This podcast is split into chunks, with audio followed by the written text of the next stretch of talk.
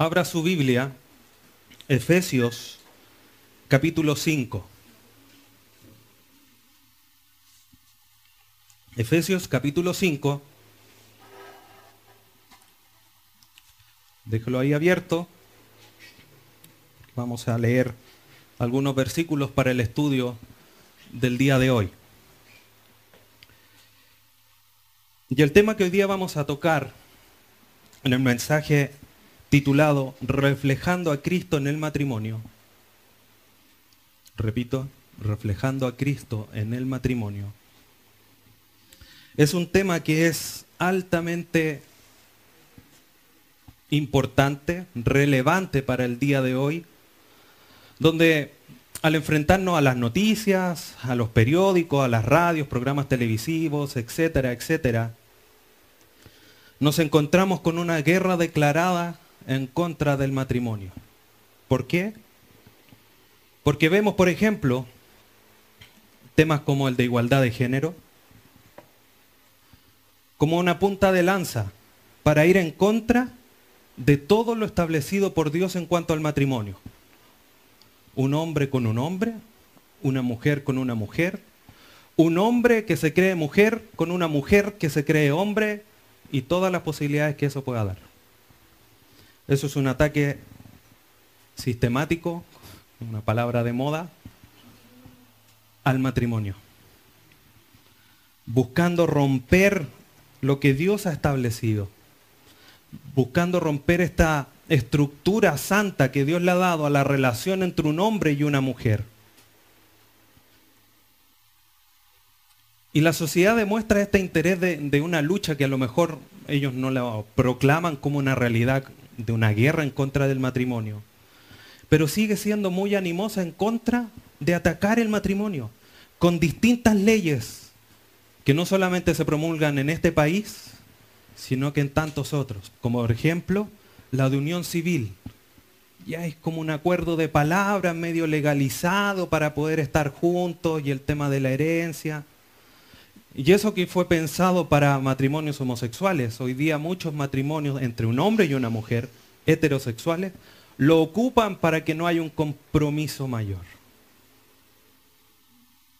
Y esto obviamente no solo sucede acá, sino que en muchos otros lugares. Y eso además incluyendo la posibilidad de que estos matrimonios de dos personas del mismo sexo puedan adoptar hijos y formar una familia. Por otro lado, esa es un, una parte. Por otro lado, tenemos leyes que han minimizado, que han aplastado la importancia del matrimonio, haciendo posible su disolución en cualquier momento. El matrimonio ahora no es perpetuo, sino que es hasta cuando las mariposas en el estómago duren, hasta cuando tú me sigas cayendo bien, hasta cuando a mí me convenga. Y a pesar que esto ya no es una discusión en el presente porque es una ley, es algo que en su momento sí tuvo gran importancia y hoy día es solo una, una muestra más de la realidad de la guerra que hay en contra del matrimonio. Dios en su palabra ha elevado el matrimonio a un nivel superior, a un nivel más alto de lo que nosotros podemos quizás comprender y entender hasta ahora y de que obviamente también es considerado no solamente afuera, sino que lo que es considerado dentro de los hijos de Dios. En Éfeso, la situación no era muy distinta a la del día de hoy. Habían prácticos sociales, religiosas, culturales, que iban contra la seriedad del matrimonio. La prostitución era un método, era un medio para adorar a los distintos dioses un hombre podía acostarse con una prostituta en los templos santos de, santos de esos dioses para adorar a esos dioses. ¿Y el matrimonio? ¿Y la mujer? Pablo escribe a la iglesia en Éfeso, instruyéndoles que este comportamiento es importante dentro del matrimonio que tiene que ser guiado en la identidad que ahora los creyentes tienen en Cristo Jesús. ¿Por qué? Porque ya vimos todos los eventos que Cristo ha hecho, todas las acciones que Cristo ha hecho, que Dios ha hecho, que el Espíritu Santo ha hecho, para que nosotros hoy día tengamos la identidad de Cristo. Efesios 1, Efesios 2, Efesios 3. La cadena de salvación de Efesios 1, la cercanía que ahora tenemos en Cristo, que seamos un solo cuerpo, solamente por medio de Él. Y que nuestro matrimonio ahora debe estar fundado, por tanto, en esa identidad que tenemos en Cristo y no en o ideales culturales o socioculturales del día de hoy. Hoy día la instrucción que vamos a estudiar nos habla de que la esposa tiene que estar en sujeción, de que el, el esposo tiene que amar a su esposa y de esa manera, con estas dos acciones, reflejar la identidad de Cristo en el matrimonio para alabanza de la gloria de Dios. Repito, que nuestro comportamiento, la esposa en sujeción y el esposo en amor, reflejen la identidad en Cristo que hoy día tenemos como hijos de Dios para alabanza de su gloria. Ese es el propósito, esa es la razón del estudio del día de hoy. Vamos a leer Efesios capítulo 5, versículo 22 al 27. Efesios 5, 22 al 27. Las casadas estén sujetas a sus propios maridos, como al Señor. Porque el marido es cabeza de la mujer, así como Cristo es cabeza de la iglesia, la cual es su cuerpo y Él es su Salvador. Así que como la iglesia está sujeta a Cristo, así también las casadas lo estén a sus maridos en todo. Maridos, amad a vuestras mujeres, así como Cristo amó a la iglesia y se entregó a sí mismo por ella, para santificarla, habiéndola purificado en el lavamiento del agua por la palabra, a fin de presentársela a sí mismo una iglesia gloriosa que no tuviese mancha ni arruga ni cosa semejante, sino que fuese santa y sin mancha. Pablo en esta sección comienza a desarrollar la última de las características, de los elementos que el cristiano tiene para saber si es o está siendo llenado del Espíritu. Volviendo a los pasajes anteriores, Pablo le dice, en el versículo 18 del mismo capítulo 5, no os embriaguéis con vino, en lo cual hay disolución, antes bien sed llenos del Espíritu. ¿Cómo el creyente comprueba que está siendo lleno del Espíritu? Hablando entre vosotros con salmo, con himno, con cánticos espirituales. Segundo, cantando y alabando al Señor en vuestros corazones. Tercero, dando siempre gracias por todo al Dios y Padre en el nombre de nuestro Señor Jesucristo. Cuarto, someteos unos a otros en el temor de Dios. Pablo toma esta última característica del someterse para explicar cuáles son las instrucciones dentro de la relación familiar. Hoy día veremos esposas y esposos, para la próxima sección veremos los otros integrantes familiares y de esta manera demostrar que estamos siendo llenos del Espíritu Santo en el sometimiento a nuestra esposa, a nuestro esposo, en el caso de nuestras hermanas, para demostrar que estamos siendo llenos del Espíritu y que tenemos la identidad de Cristo en nosotros. Versículo 22. Las casadas estén sujetas a sus propios maridos como al Señor. Pablo hace este llamado, un llamado con cara de mandato. ¿Por qué? Porque la palabra estén sujetas o el verbo sujetas es un verbo en imperativo, es una orden de Pablo. Las esposas sujétense a sus maridos. Pero esta sujeción no es ciega, no es solo porque sea un mandato. Pablo va a desarrollar en los versículos posteriores las razones de por qué la esposa tiene que sujetarse a su marido. La esposa debe someterse, debe sujetarse. Esta palabra sujetarse habla de la actitud del corazón. Una disposición del corazón a reconocer el liderazgo de su esposo y someterse al liderazgo de su esposo, así como al Señor. Ese es el ejemplo, ese es el centro de por qué la esposa tiene que sujetarse a su esposo. ¿Por qué? Porque lo hace al Señor.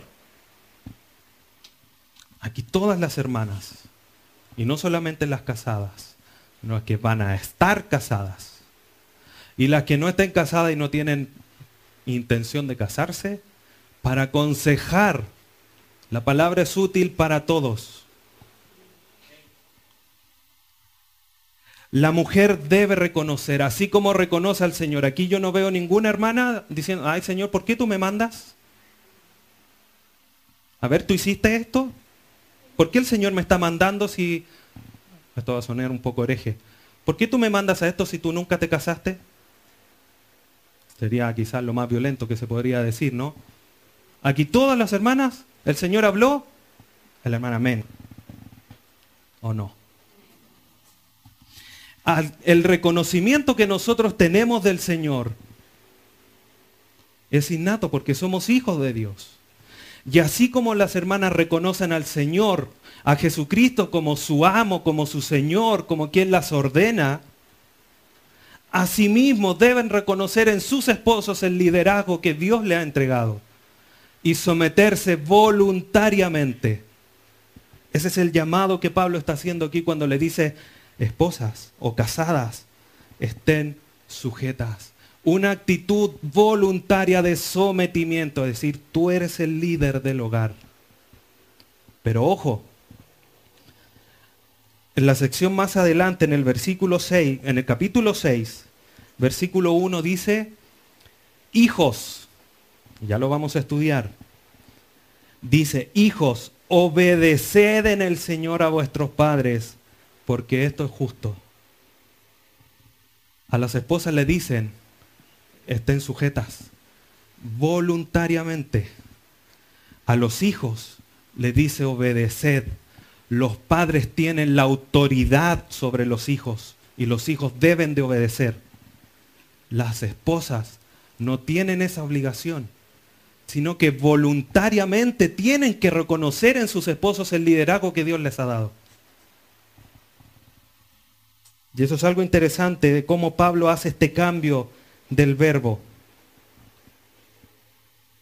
Entonces el liderazgo de sus esposos tiene que ser reconocido, así como reconocen el del Señor. Además, este verbo sujetas nos habla de la realidad de que Dios establece un orden hay una estructura de la relación humana entre un hombre y una mujer en el matrimonio. No es al, aquí como a quien le parezca, como más nos convenga. Mira, yo mando de lunes a jueves, tú el sábado y domingo. No.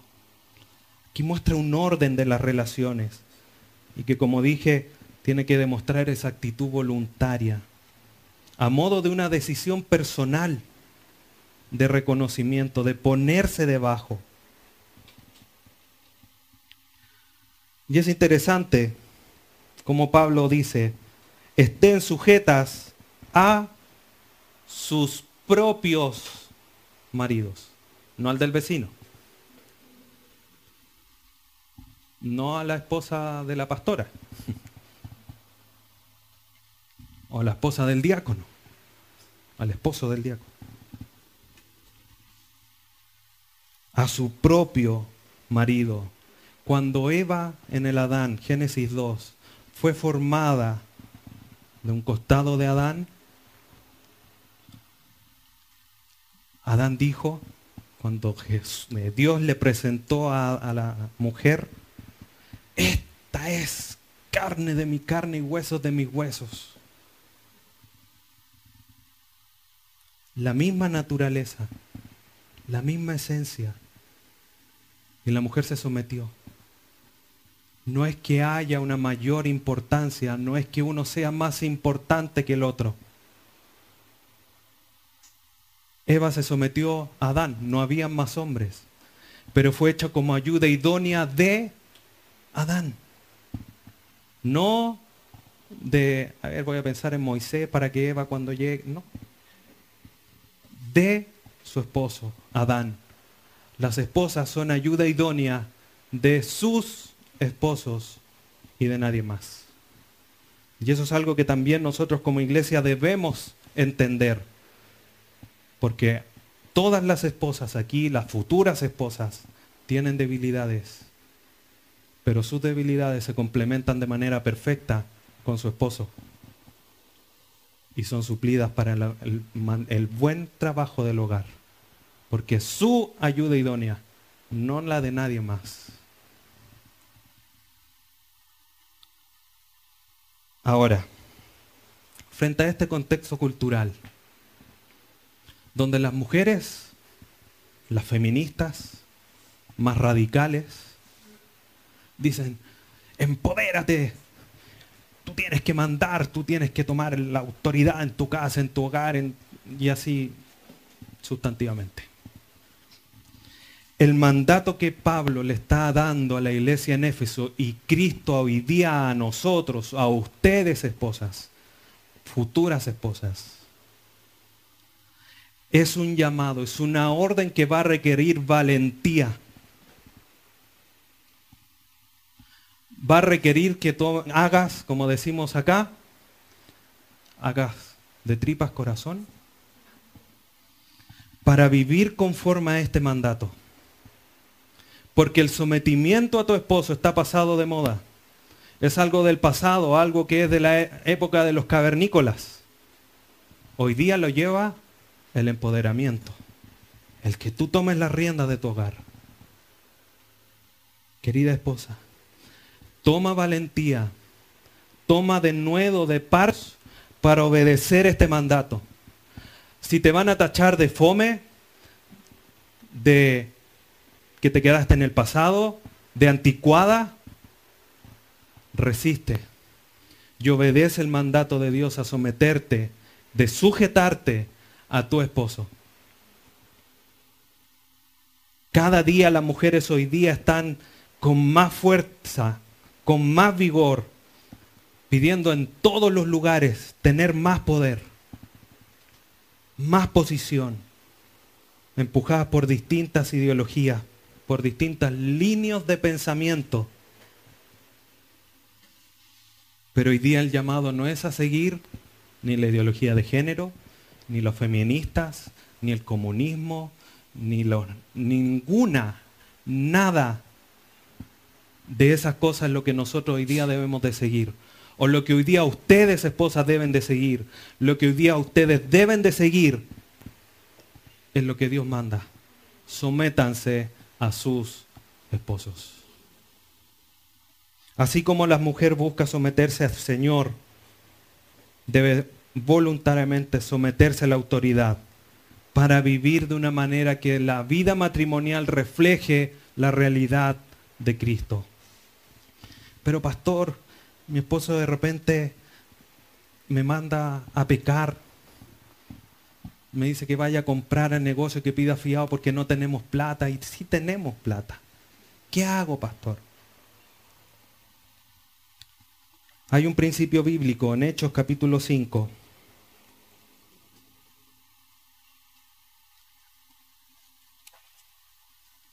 Versículo 29. Hechos 5, 29. Respondiendo, Pedro y los apóstoles dijeron, es necesario obedecer a Dios antes que a los hombres. Esposos, no te pases de listo. Tu esposa se va a someter a ti cuando tú te conduzcas con respecto a la voluntad de Dios. Esposa, si tu esposo te manda a hacer algo que no es bíblico y es un pecado delante de los ojos de Dios, no estás obligada a someterte. Si te sometes es por tu voluntad y va a ser pecado. Esposos, si mandas a tu esposa a hacer algún pecado, tienes doble amonestación de Dios, porque eres el líder. Y ya vamos a ir desarrollando esa idea. Por lo tanto, no es un sometimiento a ciegas, que voy a hacer todo lo que mi esposo mande. La realidad del matrimonio no anula la realidad de que somos hijos de Dios y de como hijos de Dios nos podemos exhortar el uno al otro. la esposa al esposo como el esposo a la esposa. Pablo continúa en el versículo 23 de Efesios 5, dando la razón más concreta de por qué las casadas tienen que estar sujetas a sus esposos, a sus maridos. Podríamos preguntarle, Pablo, ¿pero por qué? ¿Por qué les dice esto a las casadas?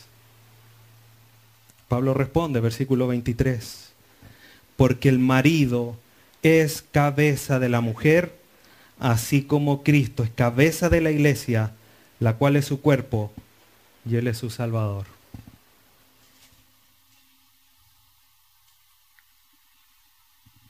Este pasaje, junto con otros que vamos a estudiar más adelante,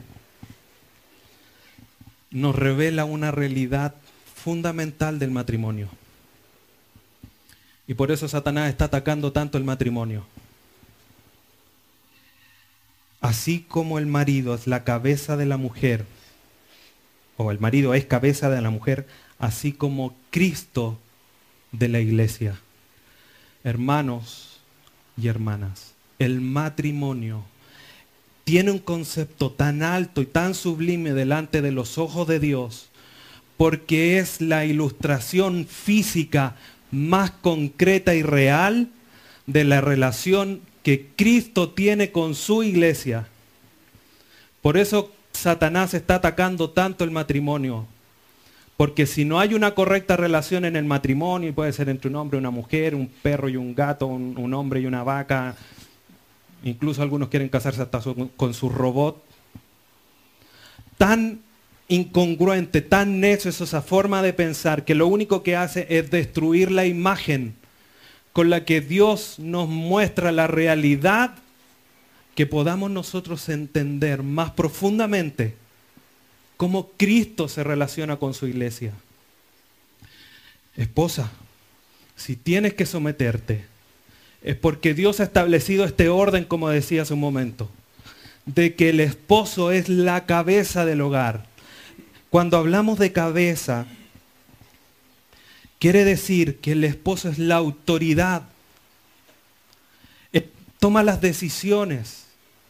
Y así lo vemos en pasajes donde esta misma palabra se toma y tiene esa referencia, por ejemplo en Efesios 1.22, Efesios 4.15, donde se habla que Cristo es la cabeza que está como autoridad sobre las demás cosas. Aquí el marido dice es cabeza de la mujer, es la autoridad. No porque el hombre se haya establecido delante y haya sido un, un macho, hecho, aquí mando yo, sino porque Cristo y Dios es su plan divino estableció esta estructura para reflejar la realidad de la iglesia en el matrimonio. No es por, un tema social, no es por un tema sociocultural, sino que la realidad de que tienes que someterte a tu esposo es porque está basado en un pacto eterno de Cristo con su iglesia.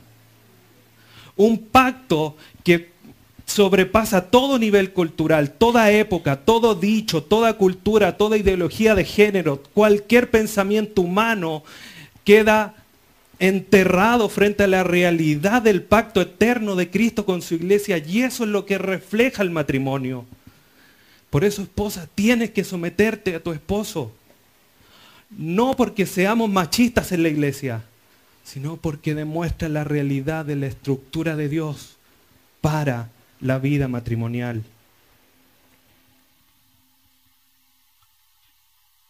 Así como Cristo es cabeza de la iglesia, la cual es su cuerpo.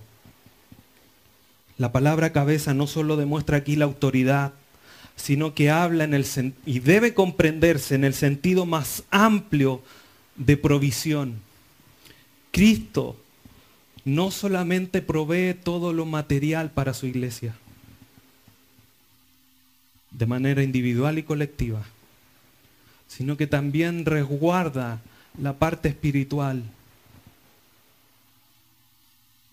Salmo 23. Jehová es mi pastor, nada me faltará, lugares de delicados pastos, junto a aguas de reposo. Pero además me resguarda, prepara mesa delante de mí, delante de mis angustiadores, me unge con aceite. Resguarda lo físico, lo espiritual. Esposo, tú como cabeza del hogar tienes la responsabilidad no solo de cumplir de que en tu casa no falte el pan, pero bien dijo Jesucristo cuando fue tentado, no solo de pan vivirá el hombre, sino que de toda palabra que sale de la boca de Dios. La provisión del esposo tiene que ser física y espiritual. Eres tú el líder de tu hogar. No soy yo como el pastor de la iglesia. No es el pastor que escuchas en alguna cuenta en YouTube. Eres tú el pastor de tu hogar. Tienes que tener esta provisión. No es solo decir, a ver, yo soy la cabeza del hogar, yo mando aquí. Perfecto. Pero eso conlleva responsabilidades que tienes que resguardar. Y el llamado a los esposos es mucho mayor que a las esposas. Por lo tanto, el marido tiene que buscar ser como el Salvador. Nosotros no vamos a morir en la cruz, pero ejemplo nos dejó Jesucristo. Y ya vamos a ver eso en más profundidad. Hermanos, este escenario de que Cristo sustenta la iglesia y lo vemos establecido y lo vemos día a día en nuestro, nuestra forma de vivir. ¿Cómo nos ha sustentado y no ha provisto Dios a nosotros? Provee el escenario ideal, un escenario de seguridad, donde si el esposo provee física y espiritualmente, la mujer de buena gana, voluntariamente, se va a someter. Ay, qué pastor, mi esposo, usted no sabe. ¿Estás cumpliendo? Cumple con esto. Tu esposa voluntariamente se va a someter. Y no vas a tener que pelear con nadie, porque este es el escenario que Cristo ha establecido. Si hoy día hay iglesias que no se someten a Cristo solamente porque casi no son iglesias, por no decir que no son iglesias. Las iglesias reales se someten al señorío de Cristo porque Cristo cumple todo, es suficiente. El esposo, cuando cumple su rol de liderazgo, responde la esposa a ese rol, al cumplimiento de ese rol, con un sometimiento voluntario, flexible, suave. Versículo 24. Así que, como la iglesia está sujeta a Cristo, así también las casadas lo estén a sus maridos en todo. Pablo reitera la idea inicial si uno revisa toda la estructura del versículo 22 al 24, en lo que los más estudiosos hablan que aquí hay una estructura de un quiasmo. No voy a ponerme a explicar qué es lo que es un quiasmo, pero lo que hace ese tipo de estructura al escribir es que resalta una idea principal. Y la idea principal es que Cristo es la cabeza de la iglesia. Por lo tanto, lo que está haciendo Pablo aquí es volver a insistir, decirle a las esposas, esposas, así como Cristo en la cabeza, así como la iglesia se somete a su Señor, a Jesucristo, quien la salvó, así ustedes tienen que estar sujetas, sometidas a sus esposos. No por nada cultural, no porque en el siglo XX o XXI o en el que estemos sea la moda, no porque la ley lo diga o porque la ley no lo diga, es porque Dios lo estableció así.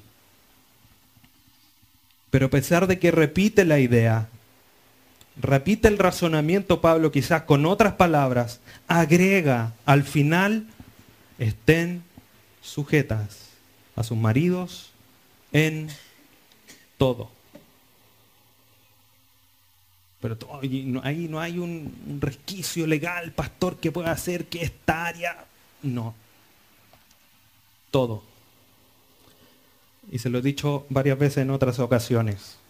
La palabra todo en el griego y en el hebreo significa todo.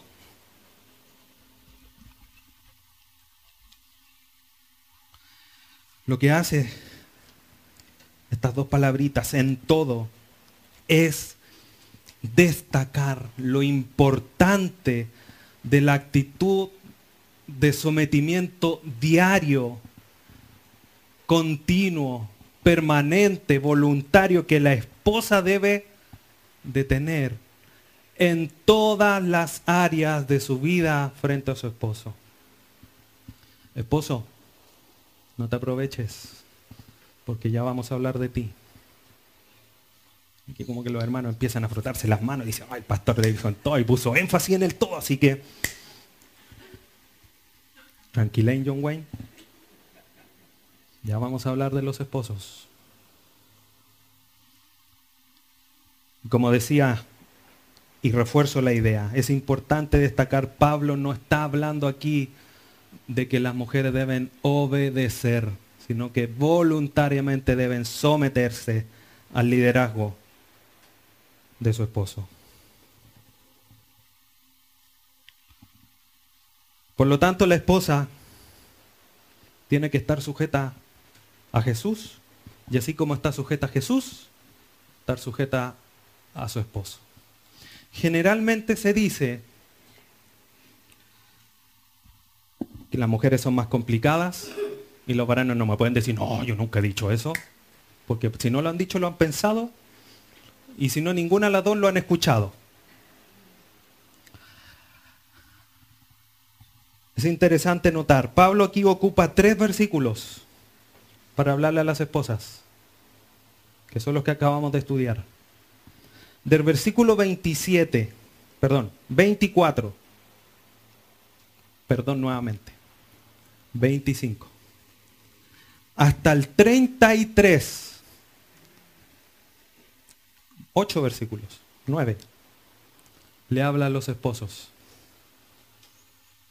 Así que esposos, los que somos más duros para entender y al que se nos tiene que dar más instrucción es a nosotros, no a las esposas. ¿Por qué? Por algo será. La esposa debe sujetarse a su esposo. Esposa, no estés sobándote las manos y decir, ah, no, es, no, yo sabía que mi esposo era el difícil. No. Esposa, debes someterte a tu esposo. Eso es digno de alabanza delante del Señor. Como decía, tomar esta decisión va a ser la peor idea que puedas hacer porque vas a ser criticada. Hoy supiste la la vecina allá de la esquina se somete a su esposo, le hace caso en todo. pobrecita, ese hombre debe ser. Y su matrimonio va a ser condenado, va a ser vituperado, va a ser blasfemado. Pero que no te importe, porque estás viviendo conforme la voluntad de Dios. Que la, el ojo que, evaluativo de Dios que está puesto sobre ti es el que te tiene que importar no el del vecino, no la señora la, del negocio, no la señora que le dicen bisagra, que si no está en la puerta está en la ventana. No se la sabían esa. Que no te importe nada, que te importe que cuando Dios evalúe tu matrimonio, diga, esposa se sometió, dicto. Eso es lo que debe importar. No sigas el estilo de moda de esta vida. Sigue el estilo de vida matrimonial para tu matrimonio. Pero así como es fuerte el llamado de la esposa a someterse, también hay un llamado a vivir su identidad como creyente en el matrimonio. Versículo 25. Para ver la segunda característica la primera era Que la esposa esté sujeta, esté sometida a su esposo. Ahora vamos a, desarrollar tres versículos de los ocho que Pablo habla al esposo para comenzar a desarrollar la idea de que el esposo tiene que amar a su esposa. Yo siempre he escuchado, la mujer tiene que estar sometida, la mujer tiene que estar sometida y eso es lo que manda el Señor, así que la esposa tiene que someterse y someterse. Cuando Pablo está hablando aquí, está desarrollando, y por eso puse énfasis en eso al inicio, está desarrollando la idea del someteos unos a otros. La esposa le manda específicamente que debe sujetarse. Pero el esposo, su manera de someterse los unos a los otros es amando a su esposa. Esa es la manera. Quizás no hay una orden explícita de esposos sométanse a sus esposas. La manera de someternos nosotros los esposos a nuestras esposas es amándolas. Pero no con cualquier amor. Versículo 25. Maridos, amad a vuestras mujeres, así como Cristo amó a la iglesia y se entregó a sí mismo por ella.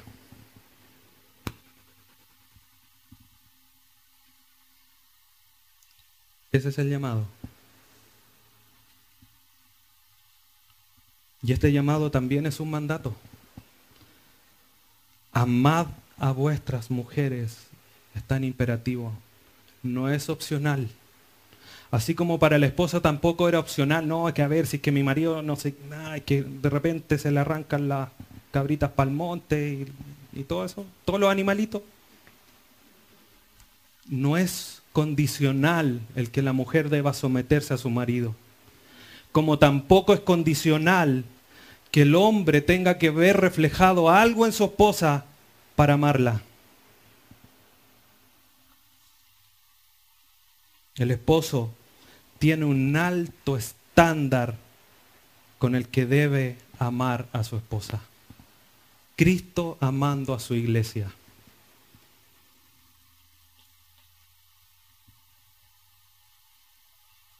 Este amor que debe tener el esposo por, por su esposa debe ser una, característica natural y distintiva del esposo cristiano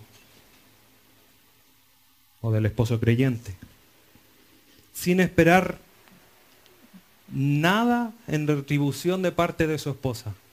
Ah, pero pastor, no será mucho, es igual. Cristo murió por la iglesia, no esperando nada de ella. ¿Qué es lo que hace la iglesia por Cristo? Pecar todos los días. ¿Y Cristo qué es lo que hace? La sigue amando, intercediendo por ella. Así es como debemos amar a nuestras esposas. Es que su genio, pastor, da lo mismo el genio. Debemos amarla. Hay demostraciones a lo largo del Antiguo Testamento cómo Dios amó a su pueblo Israel. A pesar de que era un idólatra, era un adúltero espiritualmente, adorando a otros dioses. Y Dios allá los recogía, porque con amor eterno te he amado. En Oseas Dios manda al profeta a casarse con una prostituta para demostrar al pueblo de Israel cómo Dios seguía amando en un amor eterno, en un pacto eterno de amor por su pueblo, a través de esa relación de Oseas con una prostituta. La prostituta obviamente en su naturaleza siguió pecando.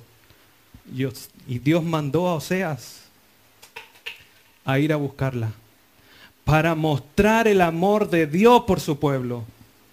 Esposos, tenemos la obligación, el mandato de parte de Dios de amar a nuestras esposas como Cristo amó a la iglesia. El alto estándar es puesto por Cristo. Pero esposa, tú eres la ayuda idónea Ayuda a tu esposo a cumplir con el mandato que Dios le está dando, sometiéndote a Él. A pesar de sus imperfecciones, a pesar de sus debilidades, a pesar de todas las falencias que podamos tener, ayúdanos para que te podamos amar como Cristo amó a la iglesia.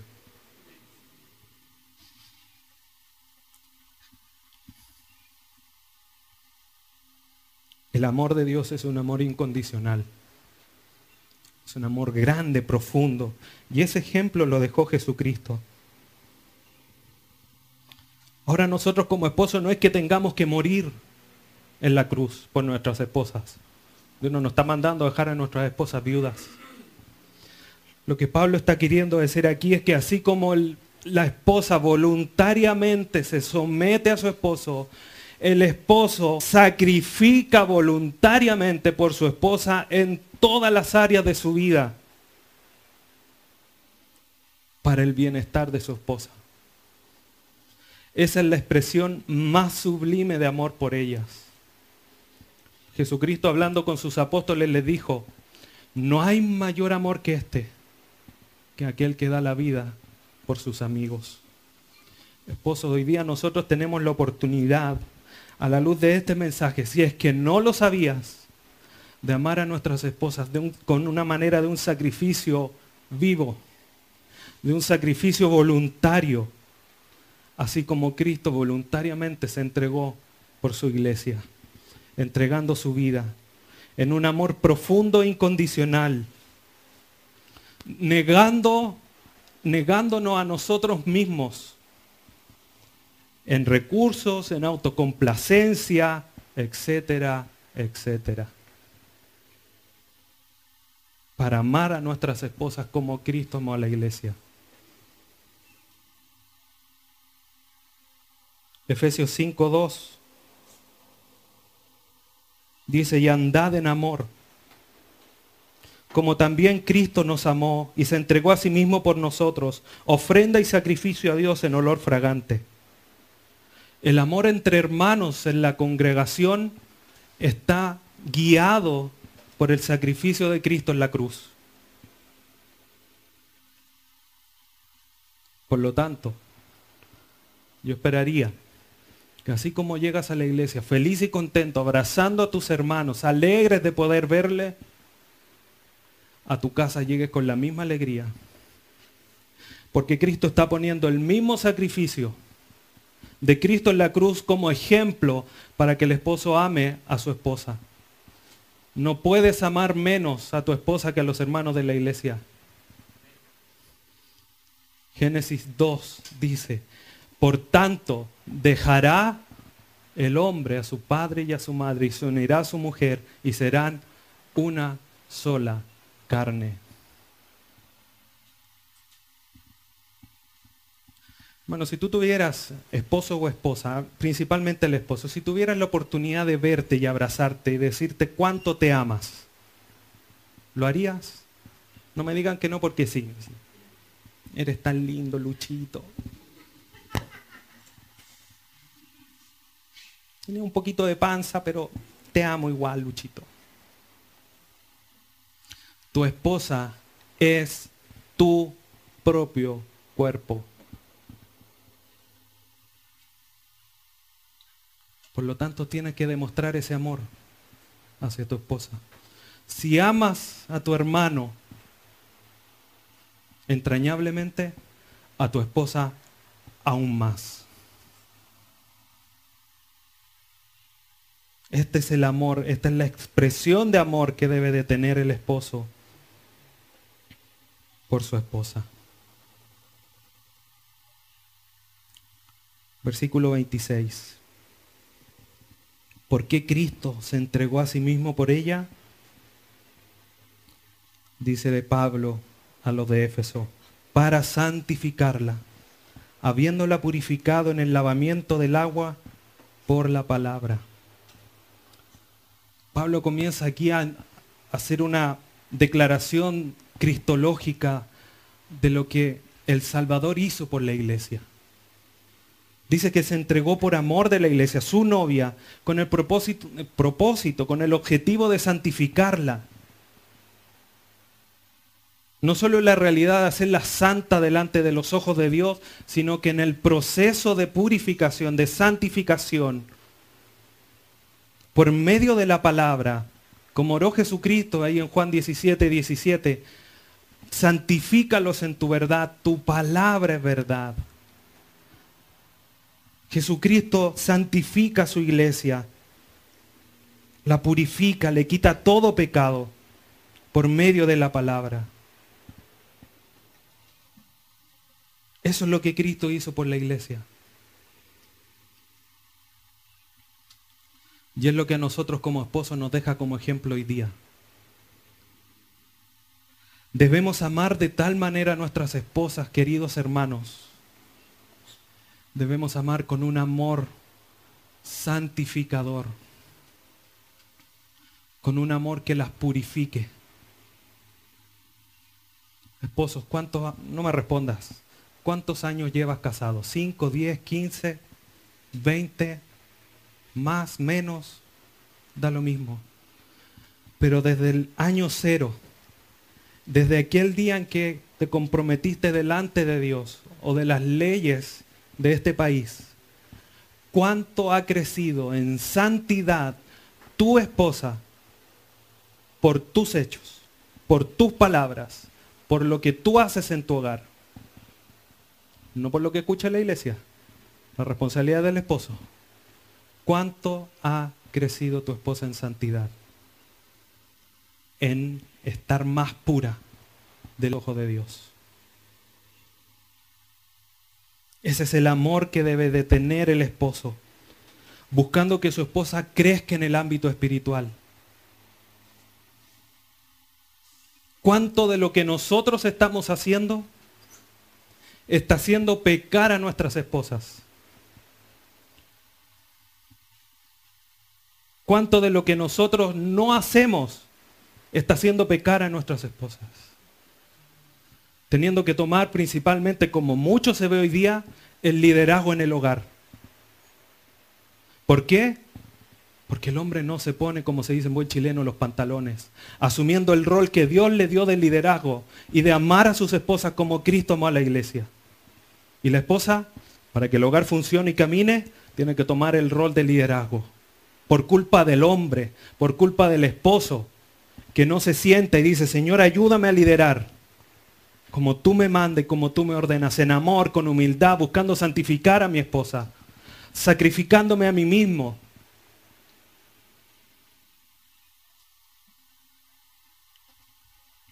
Recuerdo una conversación con un hermano, después de haber sido expuesto a las realidades de los roles que debe haber en el matrimonio. Este es uno de los pasajes que se estudia cuando se habla del tema. El esposo, después de haber sido expuesto a toda esa realidad, salió destruido, porque no estaba cumpliendo con lo que la palabra de Dios hacía. Después de haber cometido tantos errores, tantos problemas en su vida, quizás no terribles, que ya va una vida matrimonial relativamente buena, después de haber sido expuesto a la verdad, se acerca a su esposa y le dice, amor, perdóname, porque he cometido errores, hoy día fue confrontado con la palabra, voy a cambiar. Su esposa le dice, no te creo. Esposo, hoy día tú tienes una bendición gigante estás siendo expuesto a cómo tú debes comportarte en tu hogar para glorificar a Dios en tu hogar. Si hoy día tú llegas al hogar y sientes, y no digo que lo tengas que hacer, pero sigues confrontado por la palabra de que no estás amando a tu esposa como Cristo amó a la iglesia, hoy día ya lo sabes. Se te están dando las herramientas para que quizás de aquí a un año más le puedas decir a tu esposa, te amo como Cristo amó a la iglesia. ¿Lo ves reflejado? Y tu esposa te pueda decir, te creo.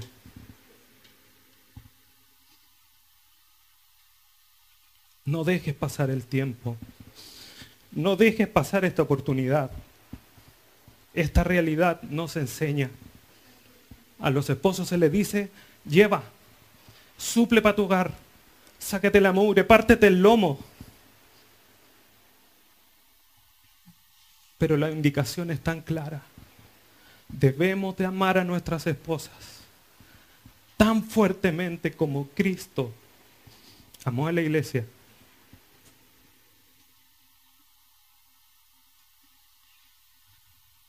Versículo 27.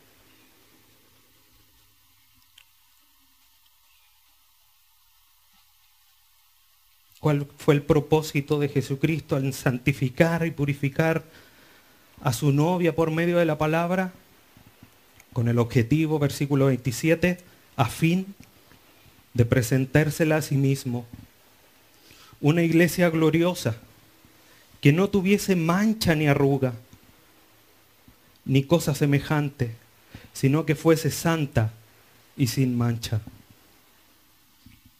Ese es el propósito. Cristo quería tener una novia que fuese espectacular. Así como en los días de matrimonio está la novia, está el, novio parado adelante esperando que la novia se acerque y la novia radiante con su vestido se acerque y todos dicen, qué bella se ve la novia. Pero la novia de Cristo, la iglesia, es una novia gloriosa, es una novia espectacular. No, ha habido ni habrá una novia tan maravillosa como la iglesia. Cristo la santificó, la purificó y la preparó a sí mismo para presentársela sin mancha ni arruga. Deje una marca en Efesios 5 y acompáñeme al libro del profeta Ezequiel, versículo 10, capítulo 16.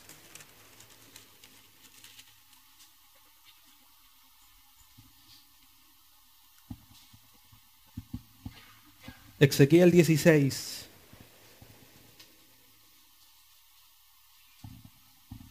Versículo 9.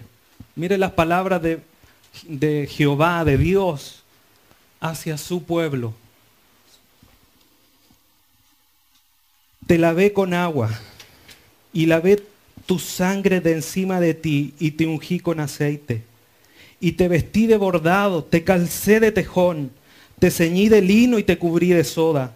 Te atavié con adornos y puse brazaletes en tus brazos y collar a tu cuello Puse joyas en tu nariz y zarcillos en tus orejas y una hermosa diadema en tu cabeza.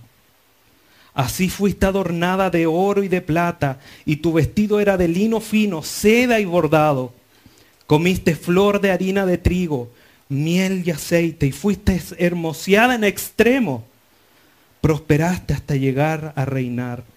Y salió tu renombre entre las naciones a causa de tu hermosura porque era perfecta a causa de mi hermosura que yo puso sobre ti, dice Jehová, el Señor. Así Jehová preparó a su pueblo. Así Jehová, por medio de Jesucristo, prepara a la iglesia para presentársela. Como dice Pablo a los de Éfeso, volviendo a capítulo 5, para presentársela a sí mismo una iglesia gloriosa, una iglesia sin igual, una iglesia sin mancha, que en el griego quiere decir que no tenía ninguna violación de la ley de Dios, que era moralmente perfecta, sin arruga, que quiere decir sin imperfecciones, sin nada que le pudiese estorbar para ser la iglesia gloriosa.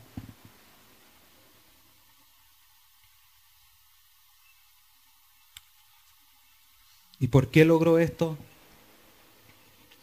Porque Cristo atribuyó a su novia cualidades que la novia por sí misma no posee.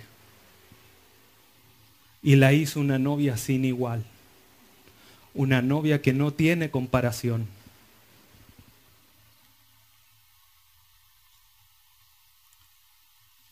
Esposo, ¿Cuánto ha crecido tu esposa los años o el tiempo que lleva contigo en matrimonio? ¿Cuántos zarcillos has puesto? ¿Cuántas diademas has puesto en su cabeza? ¿Cuántos bordados has puesto a su vestido? ¿Cambiaste su vestido a un vestido de lino fino? o sigue con la ropa roñosa.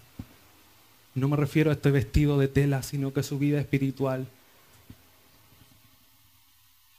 La gente cuando observa tu matrimonio y ve a tu esposa puede decir que está cambiada ella. Antes era, no sé, más gruñona, ahora está mucho más bondadosa, más apacible. Antes como que no hablaba con nadie, hoy día está más hospedadora. ¿Cuánto has trabajado para la madurez espiritual de tu esposa?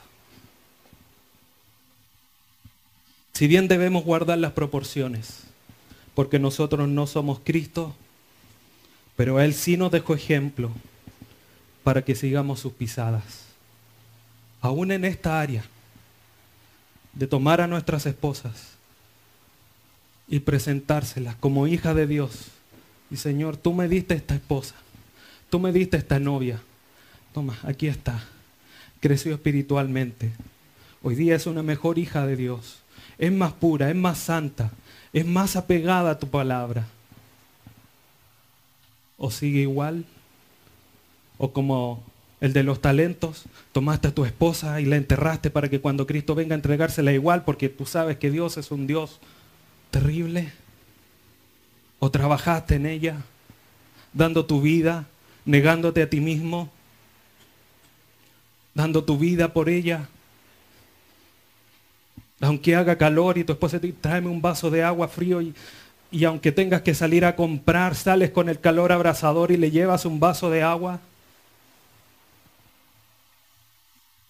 O si quieres ver una película y ella dice, hoy si vemos esta otra película, bueno, veamos la otra película. ¿Cuánto te estás negando a ti mismo para amar a tu esposa? Esposa, ¿cuánto te estás negando tú también para someterte a tu esposo? Cuenta una historia de que un hombre de poca de poco nivel social se casó con una mujer que tenía un alto nivel y un altos niveles de estudio. Estaba muy capacitada en una área en especial. Él amaba a su esposa entrañablemente. Su esposa, cuando estaban en conversaciones y tocaban el tema, donde ella era una experta y exponía las realidades de esa situación, cada vez que terminaba una idea, ella en sujeción a su esposo lo miraba y le decía, ¿no es cierto, mi amor? Para demostrar esa sujeción a su esposo. Porque él era de un menor nivel, pero no dejó de estar sometida a su esposo. Pero el esposo la amaba. Con toda su ignorancia que puede haber tenido, amaba a su esposa y se entregaba por ella. Hermanos, nosotros hoy día hemos sido hechos nueva criatura, no hoy día, sino que hoy día lo entendemos quizás con mayor profundidad. Tenemos una nueva identidad en Cristo. Hemos sido escogidos, adoptados, nuestros pecados han sido perdonados, hemos sido redimidos, sellados por el Espíritu Santo, hechos herederos por medio de Él, etcétera, etcétera, etcétera. Tenemos una nueva identidad. Eso debe marcar todos los aspectos de nuestra vida. Todas las áreas tienen que ser renovadas en nuestra vida.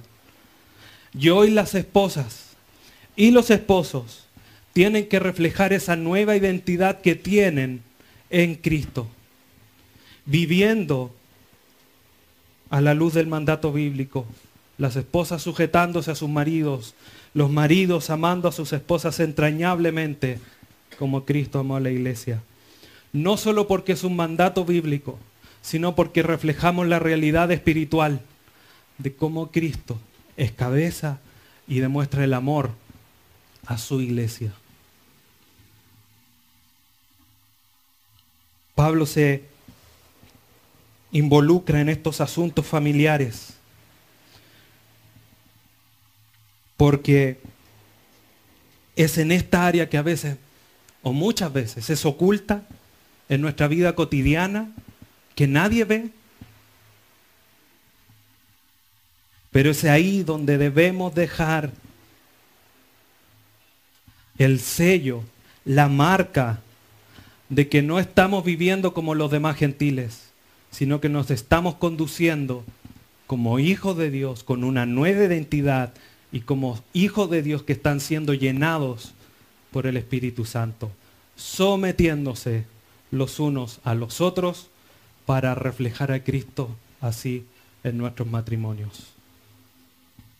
No dejes de reflejar a Cristo. No dejes, hermano, esposa, esposo, futuros esposos, futuras esposas, no dejen de tener a Cristo en el centro de todo. Reflejen su identidad, aún en la soledad de su casa. Porque si no se empieza ahí, todo lo demás es hipocresía. Y eso no le agrada delante de los ojos de Dios. Y un día lo va a sacar a la luz. Cuando eso pase, la disciplina, el juicio de Dios va a caer fuerte. Hoy día ya tienes el conocimiento. No tienes excusa, ya no eres ignorante. Hoy día tienes que tomar la realidad bíblica y empezar a ajustarla a tu vida. Si estabas haciendo un 10% de lo que Dios manda, te queda un 90% por hacer. Si tienes un 90%, te queda un 10%. Y si hay alguno que tiene el 100, tiene que seguir en el 100. Tiene que seguir trabajando. Todo esto refleja la realidad de cómo Cristo murió en la cruz del Calvario. El Evangelio de la muerte de la cruz del Calvario, su resurrección, la muerte por los pecadores y su, su, resurrección es para aquellos que aún no han creído y que necesitan creer y que necesitan un Salvador que necesitan recibir a Jesucristo, creer en Él, en su, en su muerte sustitutoria por nosotros. Pero también es para los creyentes, porque somos pecadores ya a través del Evangelio, donde podemos pedir perdón abrazándonos a Él y restaurar nuestra vida a la luz del Evangelio de Jesucristo. Que Dios nos bendiga y que Dios nos fortalezca a los esposos y a las esposas para obedecer este gran alto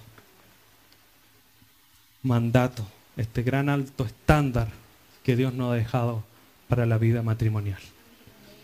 Padre bendito, eterno y buen Dios, te agradecemos en esta hora por el mensaje de tu palabra.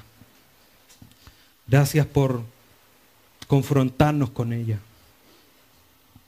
Gracias porque a pesar de que somos faltos, tu palabra es suficiente. Tiene una gracia tan maravillosa que nos toma, nos enrostra el pecado, pero también nos da la gracia, nos da la solución para poder resolver esas situaciones en las que estamos viviendo en pecado por no estar sujetos a tu palabra, para poder seguir creciendo y madurando espiritualmente.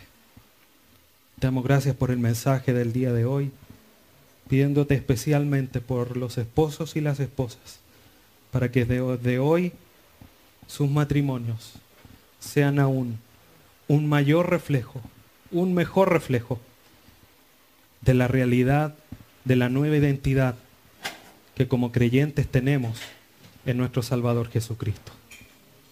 Te bendecimos y alabamos en esta hora por medio de tu Hijo Jesús nuestro buen Salvador.